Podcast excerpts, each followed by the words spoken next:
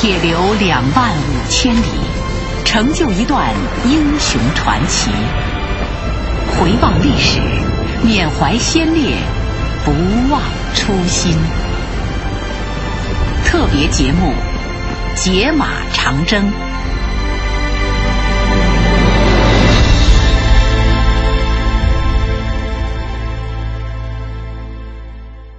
参加过红军长征的外国人，不仅有著名的外籍共产党员，还有许多没有留下姓名的无名英雄，也有在长征途中为红军做过有益工作的外国传教士。参加过红军长征的外国人主要有哪几位？本期主讲人，军事科学院军事历史和百科研究部肖时忠。首先呢，为听众朋友啊介绍红军的杨顾问李德。李德呢，他的德国名字啊叫做奥托·布劳恩，笔名华夫，呃，是来自苏联的德国共产党人。不仅亲历长征全过程，而且是长征的重要决策者和初期的主要指挥者，堪称研究长征无法回避的人物。李德一九零零年九月出生于德国慕尼黑。第一次世界大战期间呢，参加了这个德国共产党。一九三三年。中共临时中央从上海迁往中央苏区，李德就以中共中央军事顾问的身份来到瑞金。李德来到苏区啊，虽然怀有帮助中国革命的良好愿望，但是他的错误指挥呢，却给红军造成了重大损失，最终导致第五次反围剿的严重失利，红军被迫撤出中央苏区。长征初期，作为负责筹划决策的三人团成员之一。李德仍然实施错误指挥，导致中央红军在长征初期遭受惨重损失。一九三五年召开的遵义会议，呃，撤销了博古李德对军事的领导。此后呢，李德不再拥有军事指挥权，但仍然多次参加中央政治局会议。呃，一九三五年六月，在两河口召开的中央政治局扩大会议上，李德明确同意中央的北上抗日方针。反对张国焘南下。李德一九三五年十月随红军到达陕北，一九三九年八月离开延安返回莫斯科，一九七四年八月在东德逝世。第二位是军委干部团参谋长毕士第，毕士第原名金勋，又名杨宁，杨宁，一八九八年生于朝鲜平安北道，一九一九年参加三一爱国起义后秘密来到中国。一九三二年七月，奉命进入中央苏区，曾任红一军团参谋长、工农红军学校总教官、红二十三军军长、粤赣军区司令员等职。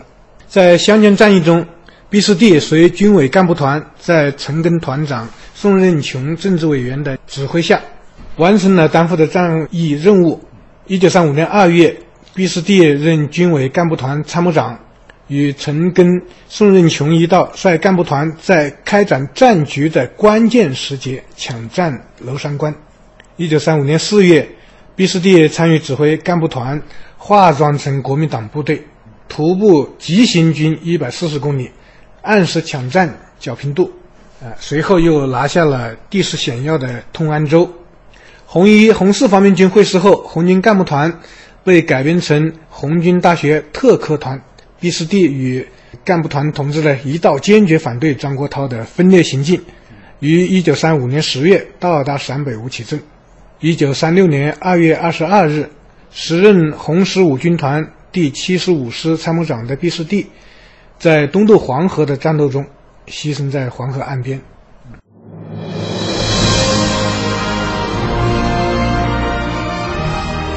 解码长征。由中国人民解放军军事科学院、新华通讯社、中央人民广播电台联合制作。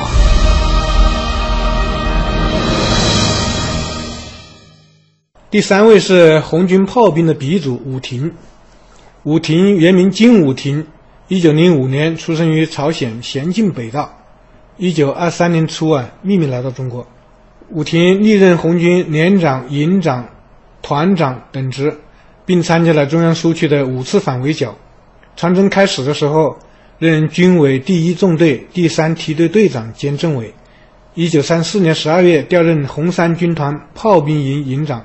在突破敌人四道封锁线、广西龙胜阻击战、攻打娄山关等战斗中，武亭率炮兵营呢，呃，这个顺利的完成了担负的作战任务。一九三五年六月，红一方面军与红四方面军在四川茂功会师后，张国焘妄图夺取党和红军的最高领导权。武廷根据彭德怀的指示，带着电台、密码本，呃，凭着这个指北针呢，前往甘肃俄界寻找红一军团。就在武廷将密码本送达一军团的当天，张国焘企图危害中央和中央红军，毛泽东果断率领。红三军团和军委纵队即刻前往俄界与红一军团会合，继续北上，挫败了张国焘的阴谋。长征结束后呢，武亭曾任红军总部作战科长、总部炮兵团团长等职。呃，因长期从事炮兵的组织指挥工作，武亭被誉为红军炮兵的鼻祖。抗战的胜利后，武亭回国，被授予朝鲜人民军中将军衔。